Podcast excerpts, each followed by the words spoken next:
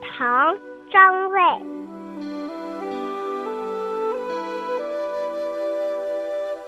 一树寒梅白玉条，迥临邻村傍溪桥。不知近水花先发，疑是惊春雪未消。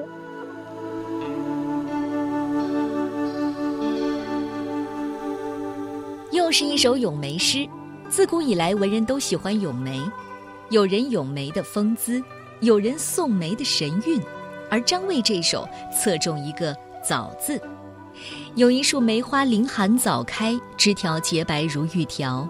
它远离人来车往的村间马路，临近溪水桥边。人们不知寒梅靠近溪水提早开放了，还以为那是冬天里没有消融的白雪呢。一首绝句二十八个字就把梅花的美描绘出来了。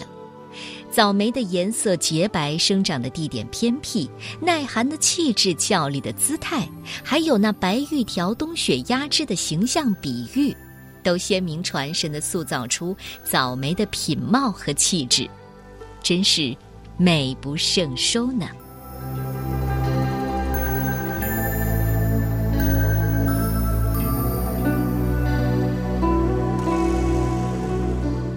早梅，唐，张卫。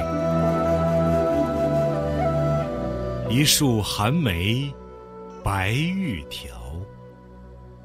迥临邻村，傍溪桥。不知近水花先发，一世惊春雪未消。